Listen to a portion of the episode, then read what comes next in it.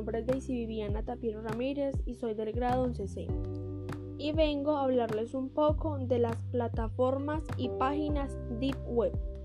Bueno, básicamente la Deep Web es la parte negativa y mala del Internet.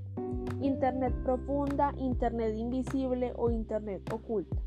Es el contenido de Internet que no está indexado por los motores de búsqueda convencionales debido a diversos factores. ¿Cuáles son los riesgos de la Deep Web? Podrías acceder a contenido comprometedor, también encontrarse con delincuentes y también podrías llenar tu PC de virus. Podrías participar de actividades ilegales.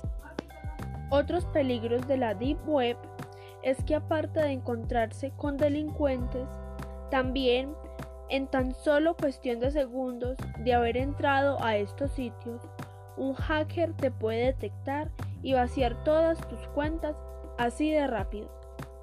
Incluso en casos peores o ya extremos, puede que nunca más vuelvas a, puedas volver a tener privacidad. Existen muchos riesgos al ingresar a la Deep Web.